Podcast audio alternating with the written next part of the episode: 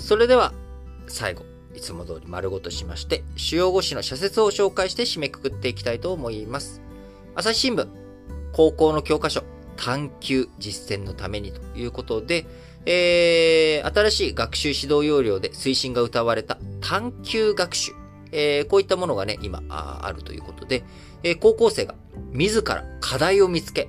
調べ、考え、その結果をレポートなどにまとめる経験を通して思考力や判断力、表現力を養うことを目指すということで、お題目やよしとはこのことですよね。えー、文部科学省、主に高校2、3年生が来年4月から使う教科書の検定結果を公表し、えー、どの教科もこの探究学習を進めるための仕掛けが随所に盛り込まれ、興味深い内容に仕上がっていると。例えば、政治経済や倫理の教科書には、コロナ禍のもと、感染拡大の防止という公共の福祉のために試験制限をどこまで許されるのか、そのバランスを考えさせるページがあるということで、え、18歳成人、昨日ね、4月1日に18歳、19歳、えー、今回は過渡期なのでね、19歳も含めて、え、新成人ということになりましたが、え、各国のその世代の若者の意識調査結果を紹介し、話し合いを促す企画もあるということで、えー、いろいろとね、えー掲げた理想をしっかりとやっていくためにどういうふうに教育をやっていくべきなのかというところですが、えその中でやっぱり、えー、こう知識を詰め込むところと自分のね、頭を使っていくもののこのバランスのところがやっぱ難しいですよね。掲げた理想がどんなに素晴らしくても、実践に結びつかなければ意味がない。そのための環境をどう整え、生徒の力を引き出すか、大人たちの取り組みが問われるというふうに朝日新聞述べておりますが、僕はね、やっぱり知識って量が、こう、やっぱりこう大きく影響することってあると思うんですよね。あのー、ありがたいことにこの新聞解説ながら聞きをたくさんの方に毎日聞いていただいています。えー、そのね、毎日聞いていただいて、まあ、コメントとかメッセージもいただく中で、やっぱり感じることっていうのは、まあ、皆さん、僕がいろんなことを知っている、まあ、意見とかね、僕の言ってる話とか、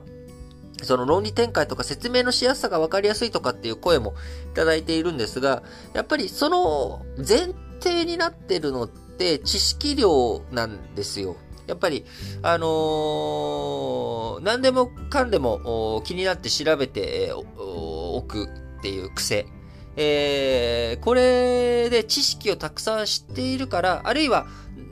知ってるからこそ調べられるとかね。えー、これはこれと結びついているはずだ。えー、そういえばこれって何だったっけ？その暗記がどこまで必要かっていうところはもう今のね、時代すぐ調べればいろいろわかるっていう時に、えー、暗記がどこまで必要かっていうのは、えー、あれですけれども、やっぱりでも知識の量を増やしておかないと、えー、そもそも検索ができない。検索技術とかのね、うんぬんの前に。えー、そこを考えていったときに、僕はやっぱり知識の量、その探求とかね、いろいろとやる。で、高校生なんでもう、しっかりと探求やっていくっていうことは大切なんですが、え知識の量を詰め込んでいくっていう部分も僕はおろそかにしちゃいけないんだろうなっていうふうに強く思います。だからバランスなんですよね。えー、非常にやっぱり難しいあれだと思いますが、あ教育現場一丸となって頑張ってやっていってほしいなと思いますし、えー、なんかね、こういう探求の課題とかでいろいろ考え方とかどうしたらいいかわかんないよっていう人いたら、ぜひこの新聞解説ながら聞きに、えー、高校生ね、聞いてる方少ないと思うんですけれども、あるいはあ高校生のお子さんを持っているね、お母さん、お父さん、えー、おじいちゃん、おばあちゃん、えー、こういう番組があるかちょっと聞いてみたらどうだというふうにね、仕向けてみていただいたりとかしたら嬉しいなと思います。すいません、宣伝になっちゃいましたけれどね。えー、朝日新聞もう一本は、使い捨てプラ削減への歩みをさらに。内閣府の世論調査によると、弁当の小分け容器や通販で使う干渉剤など過剰だと考える人は多いということでね、過剰包装の問題、やっぱなんかいろいろありますよね。えー、そういったところを踏まえて見直していきながら、えー、プラスチックのね、量、全体的に減らしていくっていうこと、これをね、目指して考えていくべきなんだろうなと思います。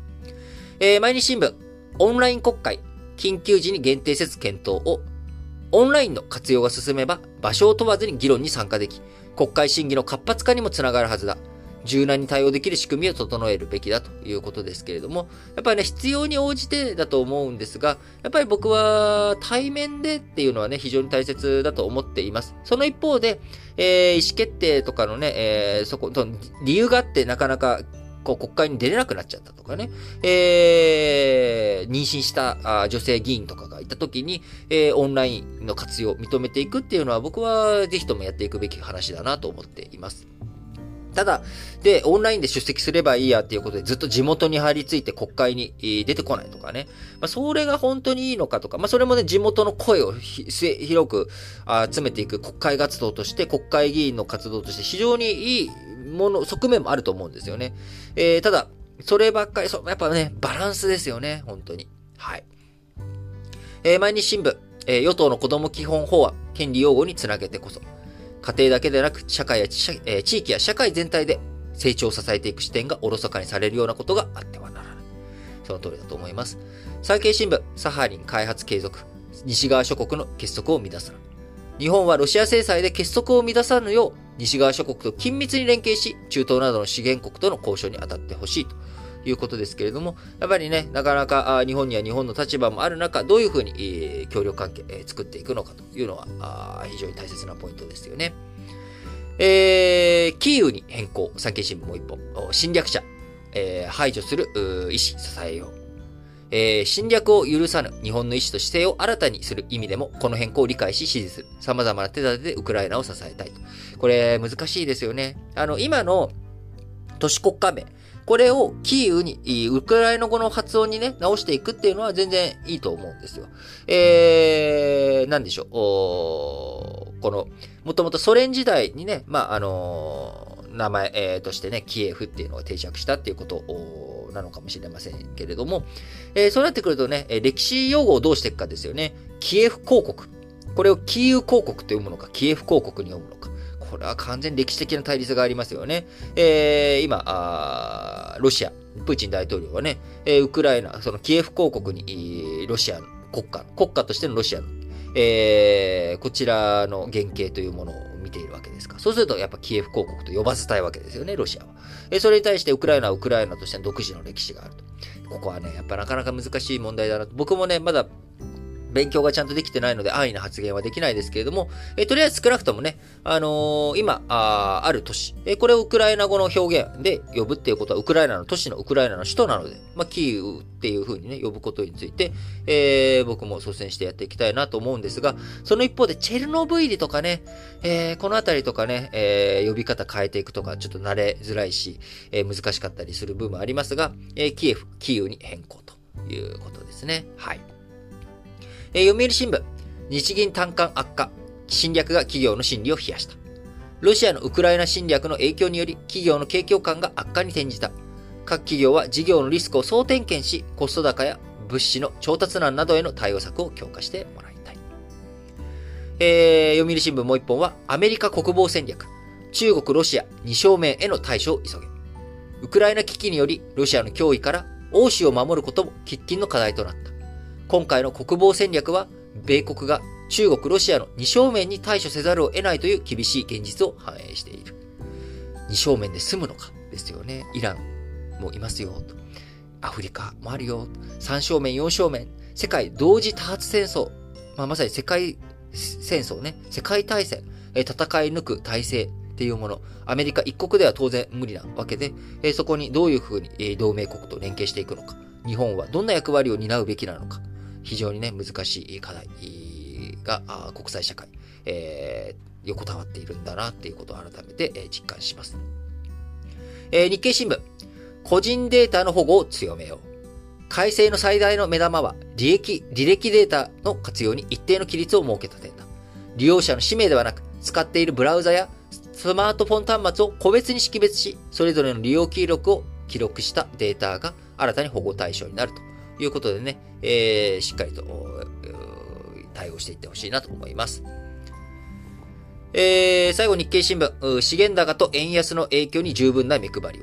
販売価格と仕入れ価格の判断 DI、えー、DI っていうのはね、あの今日丸一でもご説明した通り、日銀の、えー、販売価格と仕入れ価格、これどういう風になりそうですか？っていう、えー、企業のね、えー、見方あ、こちらを、えー、の指数になりますけれども、えこの販売価格と仕入れ価格の判断 DI、単価のね、えー、数字に、えー、調査によると、原材料費の上昇を価格転嫁しきれず、採算悪化に見舞われている企業の姿が浮かび上がる。これに追い打ちをかけるのが足元で急速に進んだ円安だということで、えー、そのあたりね、えー、丸一の話、もう一回、えー、復習のため聞いていただいたりとか、えー、丸五しか聞いてないよっていう方は今日はね、丸一もぜひ聞いていただければと思います。はい。えー、ということで、えー、4月最初の土曜日ということでね、あの、昨日4月1日に入社式だったりとか、まあ、いろいろ、転換点があった方もいらっしゃると思います。えー、何もね、変わり映えしない普通の一日だったよという方もいらっしゃるかもしれませんけれども、えー、4月に入り、えー、ますます元気、活発にやっていきましょう。えー、我々、えー、ラジオ歴史小話は皆様からのメッセージ、お便り、こちらをお待ちしております。各エピソードの概要欄に、えー、Google フォーム、リンク貼っておりますので、えそちらの方にぜひぜひ皆さんからの熱いメッセージや、え応援コメント、あるいはね、お悩みとか何か苦しんでいることがあれば、ぜひ、僕らでよければご相談に乗りますので、ぜひそういったものについても投稿していただければと思います。はい。